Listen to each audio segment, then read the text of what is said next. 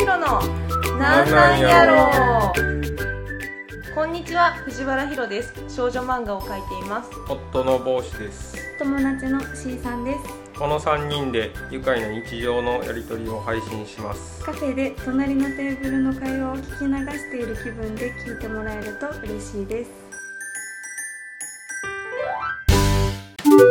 こんにちは。最近メイド様を読んで藤原先生のファンになった学生です。質問なのですがメイド様の主役であるみさちゃん臼井くんのキャラがどのようにして生み出されたか理由があれば教えていただきたいです。これはね多分ねあのいろんなところでもあの言ったことがあるような話ばっかりなんですけど。そういえばそう。あれ臼井君から「美沙ちゃん」って呼ばれてたの？そういえば。そうですね。美咲ちゃんかなんか美沙ちゃんなんかどっちどっちも呼び方があるっていう話だったね、一応、えっと、メイドラテのあのアルバイト先のうん。メイド喫茶の中では、ミサちゃんっていうのでこう呼ばれてるみたいなうん。感じ、あ店の時、はい。で、えっと、幼なじみのようくんっていうあの、うん。新谷っていうキャラは美咲ちゃんって言ったりするんですよ、んうんまあ、でも多分い普通美沙ちゃんって呼ばれる方がちゃん付けでは多いですね。まずメイド様は美咲という主人公のあのキャラクターが一番最初にありきでうん。話が作られました。うん。でえっとああいうそのキャラが描きたいからこのキャラを描くにはどういう舞台がいいかなって思ってえっと、その学校で生徒会長をやってるっていうのが一番最初にあってでギャップのあるアルバイトをしてるってなるとメイド喫茶かなっていうこうメイド喫茶がそこで紐づかれてああいう。だから先に先にじゃあ生徒会長なんですね。そうですそうです。んえじゃあそもそもそういうキャラを描きたいと思ったのはきっかけとか理由とか自分が当時一番描きやすいキャラクターの近いですもんね。すね。一番。それはね言われるんですよ藤原さんねに近いなんかあのアニメ化の時に桜井監督があの主人公の美咲をどういう感じで掴んだらいいかなって思った時にあの私に出会ってあ藤原さんなんだなってすごい思ったらしいんですよ。やっぱり。へー。なんで多分、えっと、めちゃくちゃ短い、えっと、期間で書かないといけなかったんですよ、うん。これ。うん。もうなんか急にララ本誌の空きがあるからここに出すコンペのために1週間ぐらいでネーム考えてみたいな感じで言われてですぐに書こうと思ったら一番やっぱ書きやすいキャラクターでわって書くみたいな感じになってで美咲はだからもう自然と生まれたやつですね。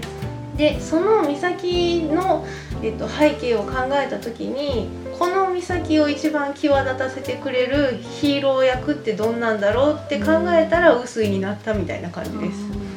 なんかこの男勝りですごい努力家ででもなんかあの男性に対して過剰にツンケンしちゃうみたいな感じの、この敵を作りやすい感じのこのヒロインをどうにか収めるなんか1話の中でこの子をどうにかしてくれるキャラをって思ったらああいう薄いだったみたいな感じでした。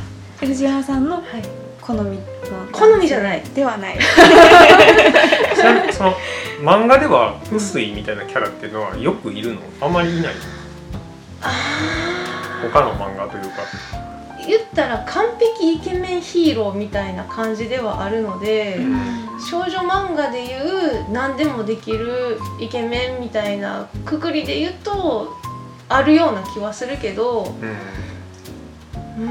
なんかそのそうやな。でも読んでてテンプレ的なところじゃないとこってどこかなと思ったらそのふざけ方かなうん なんかすごいかっこいいキャラクターの人ってこんなにこうふざけへんなっていううん。他の漫画やったら。多分ね1話目ってそんなふざけてなくて。あそっか。そう。あの本当最初って読み切りでっていう話やったんで、あの1話目の臼井は多分よくある完璧イケメンキャラ。うん。で2話目以降からちょっと変なふざけ方をしだしたような感じで強いて言うなら1話目の一番最後の決め台詞が「俺だけのメイドになって」っていうあの変態変態やないかっていうオチをつけたしたかったんでそこが膨らんであの感じになったみたいなですね変態宇宙人っていうキャラクターになってからはちょっと個性が出たかもしれない、うん。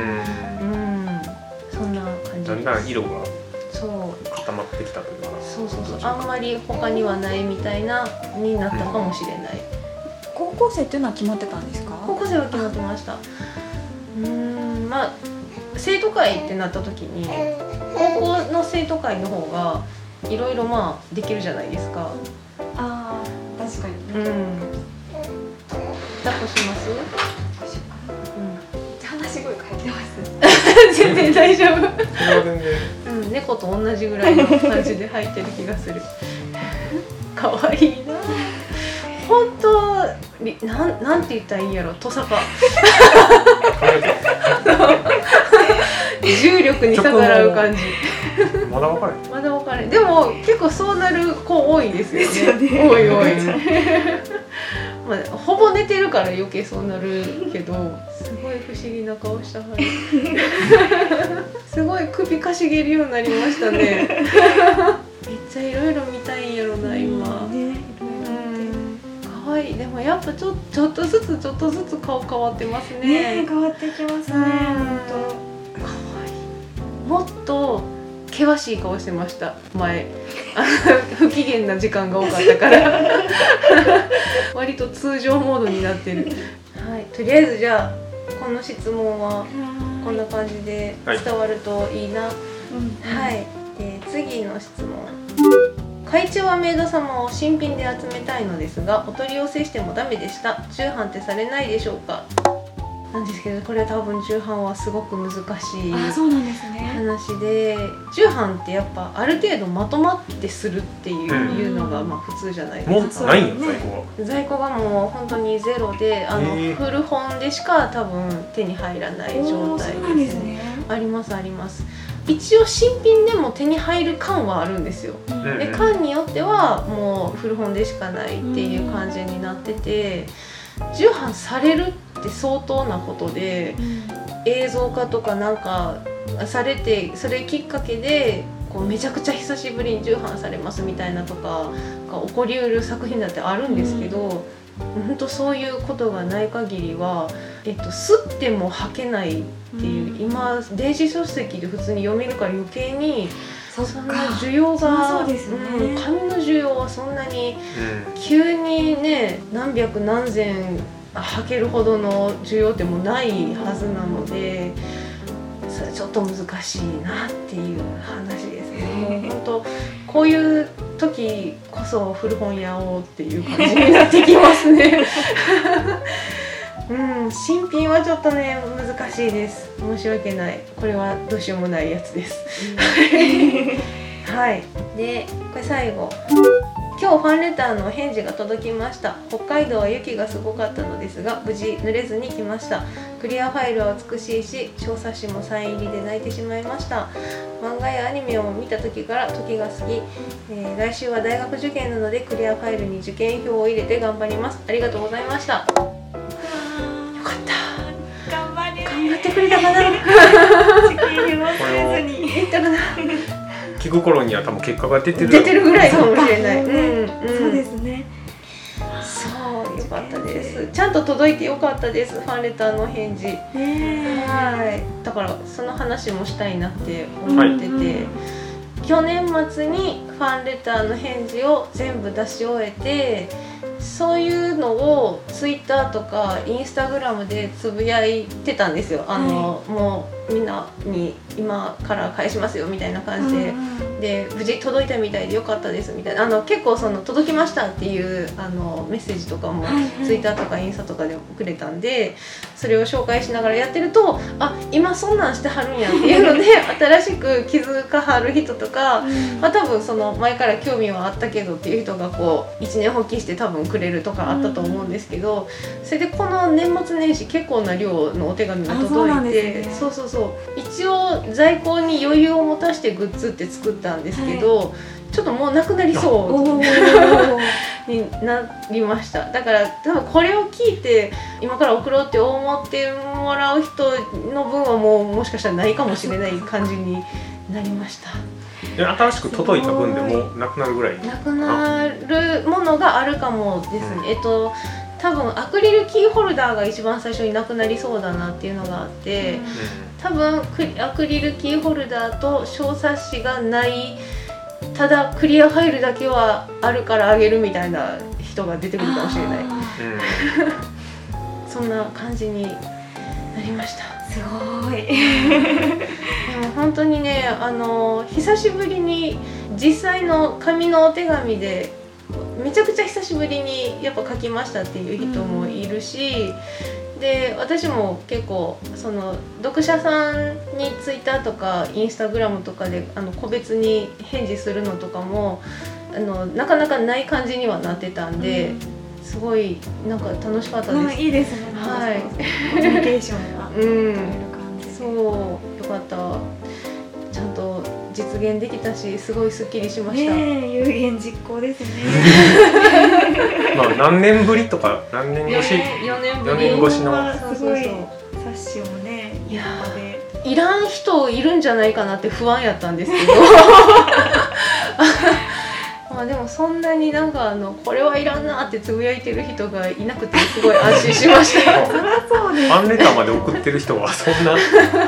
そのファンレターの中にいつもすごいすごいプレゼントを送ってきてくれはったりあのサイン会とかも来てくれるようなあの常連さんとかがいるんですけど、富山県にお住まいのりささんっていう人がいるんですけど、あの C さんご出産おめでとうございますだそうです。ちゃんと伝えておきました。嬉しいありがとうございますあの富山のあのおせんべい白エビせんべいって知ってます？うん白エビ機構やったっけ？そう。はいあのささら屋さんっていうサラエさんってはいところの白エビせんべいが私あのすごく衝撃受けるほど美味しいっていうのをあの去年つぶやいたんですよ。はいじゃあ富山にお住まいなんでその白エビせんべいをものすごいあのいろんな種類送ってきてくれはってそうなんですかすごいすごい嬉しい。しかもそれをつぶやいたらその白エビせんべいのささら屋さんの公式のツイッターも反応してくれはって。いつか富山に行ったらささら屋さんとこ行きたいなって思あってます。ーいいですね。あ富山行きたいですね。行きたい。絶対美味しいですもんね。美味しいことしか考えてない。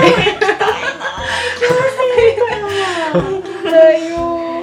でえっとねそうこれのちょっとまあなんだろうお手紙話の続きとしてこれもちょっとえっと年賀状で静岡県の男性から普通にもらったんですけど、京都の穴場スポットってどこですかっていうあ質問。がそうそうそう 年賀状に書かれてあって穴場っていう。難しいですよねずっと前にそうあの京都でどこ行ったらいいか話ここでもしたじゃないですか、うん。で大文字登ったりとか一乗寺付近いいじゃないかみたいな感じで言った以上のことないよなって思ってあります何が穴場目的とかによるからね。ね。でも京都に住んでてここが穴場だって思えるところ目的やんね本当に。もう私多分あの食べることしか考えてないから、うん。ここが美味しいよってみたいなしかないな。将軍塚とか？将軍塚なんかある？いですいやそうかうん。ベタかも。ベタやし。地元の人しか行かへん。そんなことない。ことないやろ。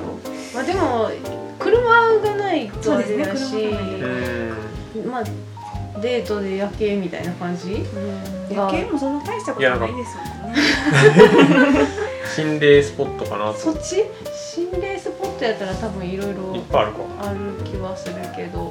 まあ将軍とかでも今なんか清流殿とかね。できてるから、あそこ新しくできてるから。うん。すごい景色はいいですね、うん。うん。穴場か、穴場？穴場ってね京都って難しすぎるなっあて思うもみじ見るんやったら新如堂が私綺麗やなと思い新ますけど如堂はめちゃくちゃ綺麗ですね。穴場でもないか。有名だな。あそどの辺うん。目的？そうなんですよね。目的がなんだろうなってなるな。難しいなっていう。話多分あのここを聞いてるかどうかもわかんないんですその人。う ん 年賀状でくれはっただけなんで。そう。難しいよなって思う話でした。ラーメン屋とかや。ラーメン屋そだ美味しいとこでしょ？な、うん、それそれで一乗寺って言ったの？かうん。そうラーメン激戦区やからって言って。銀閣寺にあるあの甘味どころは君屋っていうとこがはい私はすごい好きなんですけど、どの辺ですか？えっと銀閣寺銀閣寺。ああの正面の通りの中にあ正面の通りじゃなくて、るうんうん。えっと ちょっと調べていただいて。君屋っていう君やあの豆缶が有名なお店なんですけど、はいはいはい。めっちゃ美味しいです。マジっすか、うん。金閣寺行ってそこでちょっと休憩。君あえっと喜ぶっていうそうです木ねにね。ひらがなの「み」に「家」ですね。はおー。めっちゃ Google マップの評判いいですね。いあ本当ですか、うん。4.6ここはでもこれも有名でしょこんなんやったら。有名か。有名じゃないのかな、うん、私まあでがもなんかその知ってる人は行くっていう感じじゃんうん。甘味が好きだったらっていう感じですかね、豆缶豆缶がね、はいはいはいはい。めちゃくちゃ美味しい。めっちゃいっぱいある。お品書き豆缶とあん豆缶白玉豆缶う豆缶バニラアイスのせとにかくなんなん豆缶って。豆缶って缶？豆と寒天なんですよ。あ寒天か。寒天赤えんどう豆に黒蜜をかけた通の味だそです。そううなんか東京っぽい感じのお菓子ですけど。へえ。確かに食べたことないですねこんなん。めっちゃ美味しいですよ。今度食べましょう。食べましょう。普通に行こう思ったら歩いて行ける、そうそうそう。この辺です。季節のお品書きとしては京風の白味噌の雑煮そうとか。そう雑煮も美味しいうん夏行ったらかき氷も美味しいんですけどでも必ず豆缶は食べていただきたいですね。そうなんですね。じゃあいつか行きましょう、うんうん。そっかもう絶対近所にいっぱいそういういいとこあるけど行けてないですよね。うん本当に。うん。まあ確かに本当そういうご飯系のところは言い出すときりはない気がする。うんじゃあ椎間板ヘルニアの話していいですか？そんな話すことあんの？いや一応なんかツイッターでもひとしきりつぶやいてしまったから、うん。あのその後ちゃんとあの説明したいと思って、そう椎間板ヘルニアって言われたんですよ。それはどこで？去年の11月末におこれはやばいぞみたいな感じ痛みがあったんにですか？痛みがそもそも腰が痛いような気がしてたけど左のお尻から太ももあたりの方がずっとジンジンするぞってなってうん。これやばいんじゃないかなみたいな歩きづらいしって思って整形外科やな、うん。そう整形外科に行ったんですよ。じゃあまあ多分あのすごい軽いえ椎間板ヘルニアでしょうねって言われて、うん。でその時は見た感じとか足を動かした感じとかレントゲンを取った上で多分それですって言われて34週間したらあの痛み引くと思うんでまたあの様子それぐらいの時にあの見せてくださいって言われたんですけど、はい。めっちゃ年末やったんでその34週間経ったタイミングで行けなくってやっと昨日あの2回目行ったんですよ。はい。で確かに34週間経った頃に痛み引いて普通に歩けるようになって、それまでは結構しんどかったんですよ普通に歩くのが。結構あの足引きずる感じで。年末年始ってことですよね。そうまあ12月の中頃が一番ひどくってまあでも年末年始はそんなにこう足を引きずる感じじゃなくても普通に歩けはするけどちょっとまだ怪しいぞぐらいの感じあって仕事で引きこもる年始やったんで、その仕事が落ち着いてやっと行けたみたいな感じだったんですけど、ちょっと大丈夫ですかね？結構。奥があの毛が。え大丈夫やと思いますよ。あ今ハッスルしてる感じです。おちゃんの大丈夫きっと大丈夫。だいぶ面白いことになる何 の音やろうっ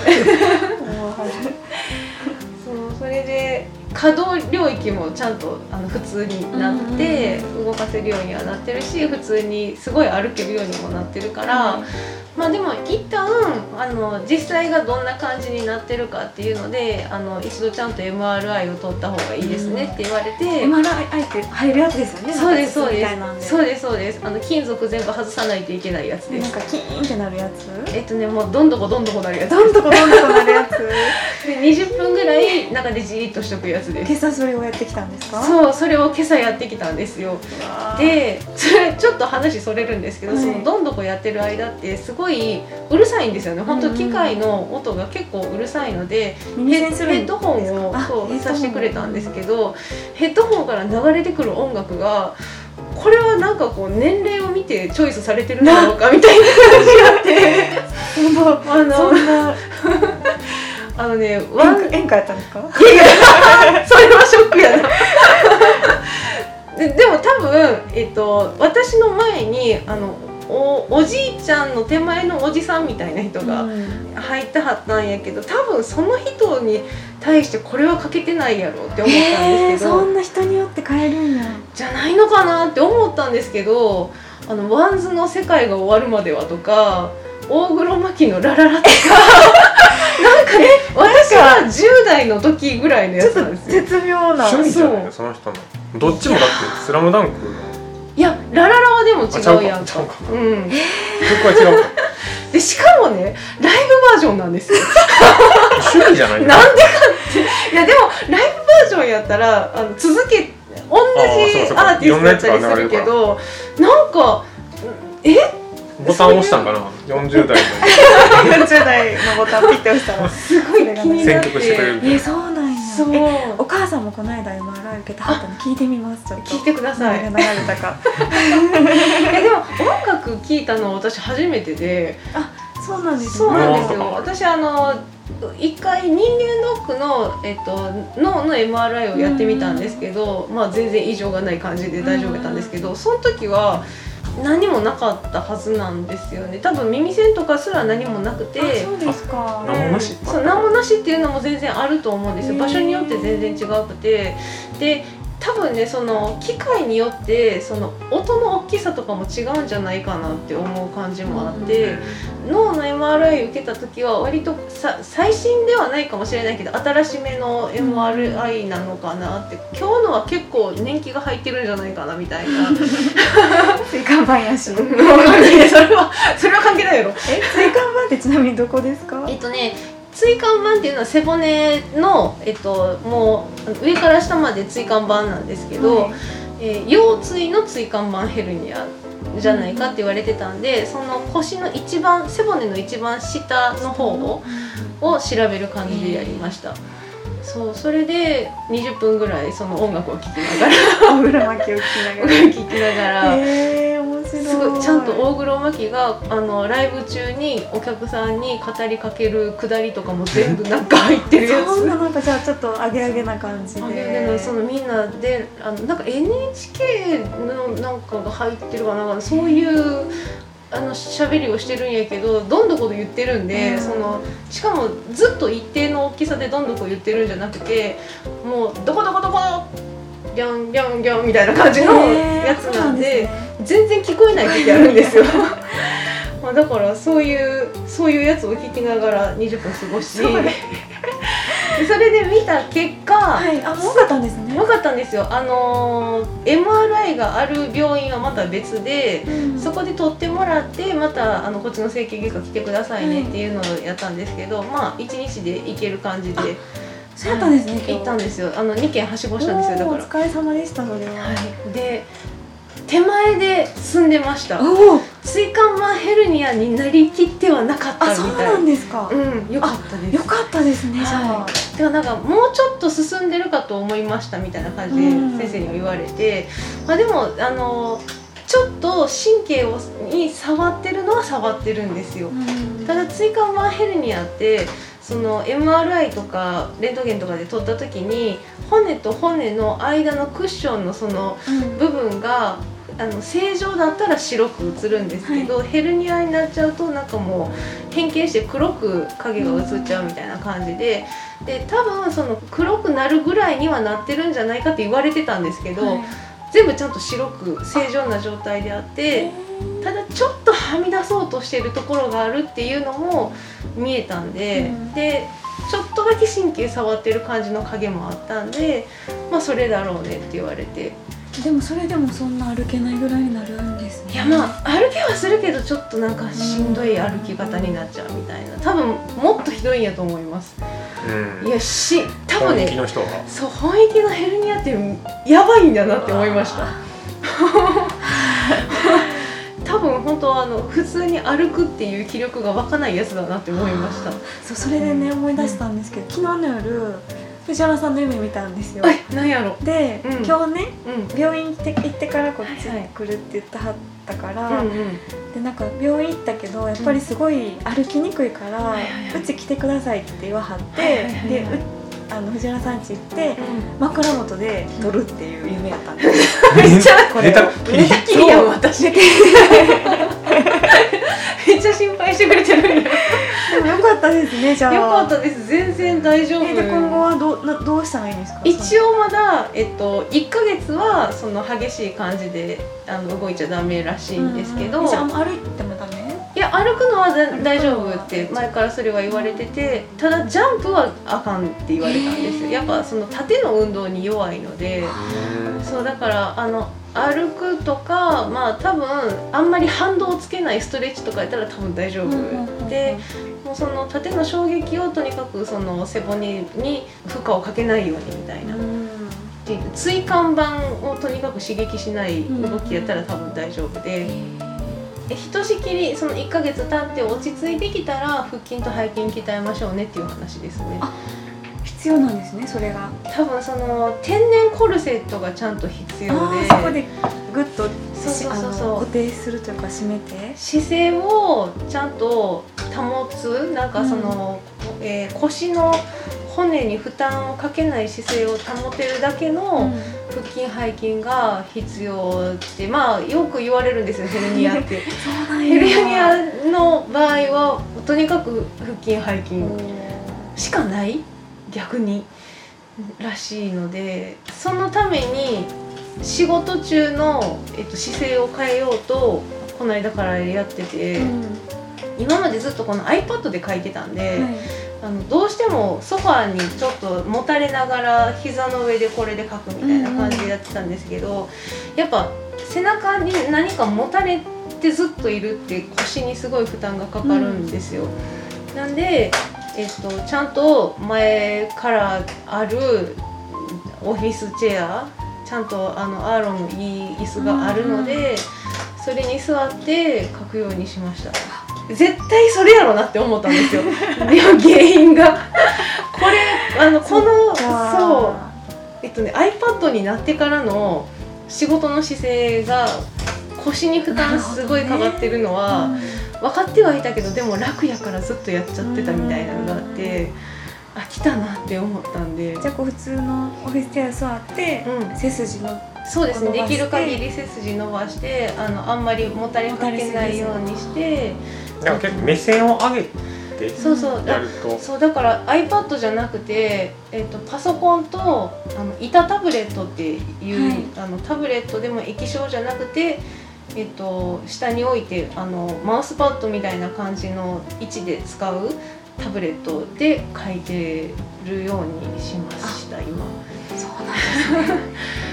それが一番ね姿勢に優しいんですよへねー。ただ板タブレットってアナログで普通今までずっと紙とペンで書いてたじゃないですか、その感覚で絵が描きづらいんですよやっぱり板タブレットって、手元は普通に机にあるけど目線が、えっと、目の前のモニターにあるので、うん。なんか、あえーどこにえそういうことですか？下で書きながら前で書くんですよ、そうですそうです。だから手元を動かしてるけど手元は見ずにモニターを見てる感じなんですよ。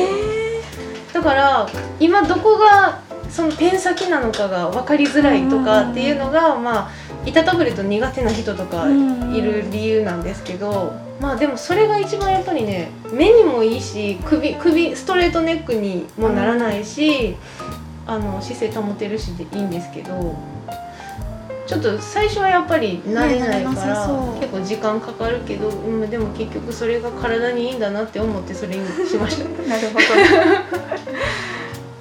そうなんですよそっねか。まあでも良かったですね。良かったですギリギリ。よかったです。もう本当にあの治らないんで椎間板ヘルニアってなっちゃうと。あそうなんですか、うん、飛び出っぱなしになっちゃうんですよ。でも何かがあったらもう痛みが再発するそんなんなっちゃうから。絶対にじゃあ飛び出させない。これ以上は飛び出させない。絶対に飛び出させない腰はお大事に。そうですね。本当人間って腰に支えられてるなって思ったんで。要ですもんね。いやーそうです。なんかちょっと一番ひどい時は寝てる体勢すらしんどかったですからね。でもこのレベルでそれ打てたら本当に世によくね椎間板ヘルニアやってるっていう人はどそんな辛いものなんですね。辛いと思う、うん、いやー。ベッドに2人で寝るとか無理だなって思いました。えあの身動きの取りづらさあが、もうなんかあのちゃんと広いベッドで1人で寝るっていう感じにしないあ、と、うん。あ辛いってなると思う。その大丈夫な姿勢に。自由に。自由に行けないと。あとなんかこうベッドの上り下りの 自由さとかあどっからでも降りれる。どっからでも降りれるし転がりながら降りれるかどうかみたいなとか。多分ね本域の人はそれぐらいシビアやと思います。すうん。あじゃあ気をつけないとですね本当ねこれはでもやっぱあの日常のあの積み重ねによるあれなので 注意したらなんとかなるやつやから予防できる、はい。はい、という感じでした。椎間板ヘルニアの一歩手前。座り仕事とかがな多かったら、そう。あでも結構若い人に多いらしくって、よく聞きますよね。ね、そう20代から40代男性とかすごい多いらしいんでやっぱハードワークな人ほど。ああそれはそれで、うんうんうん。みたいです。気をつけ気をつけましょうこの配信ではお便りを募集しています。番組の詳細にある質問箱までお寄せください。またツイッターで「ハッシュタグひろなん」ひろはカタカナ、なんはひらがなでツイートしてください。ではでは次回の配信なんなんやろ